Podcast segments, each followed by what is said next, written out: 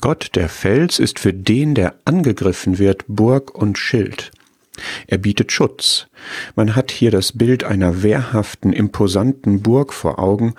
Ein feste Burg ist unser Gott, so hat Luther ein Lied getextet, das man später die Marseillaise der Reformation nannte. Darin ist die Rede von dem Feind, bei dem groß Macht und viel List sein grausam Rüstung ist. Ist so ein Kampf gegen einen solchen Feind auch deine Erfahrungswelt? Ich denke, die Bibel lässt uns nicht im Unklaren darüber, dass wir einen geistlichen Kampf zu führen haben.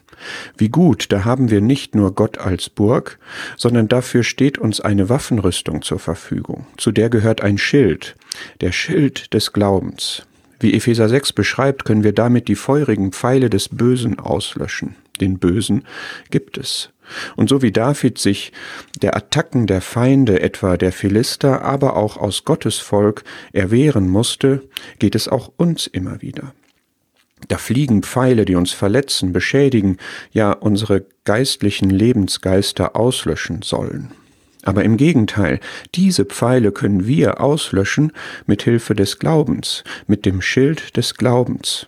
Wir fliehen nicht, wir widerstehen und wir können stark sein in der Macht seiner Stärke, in dieser festen Burg, mit der festen Glaubensüberzeugung in Gott, gegründet auf sein Wort. Dein Wort, sie sollen lassen starren, so hat Luther weitergetextet.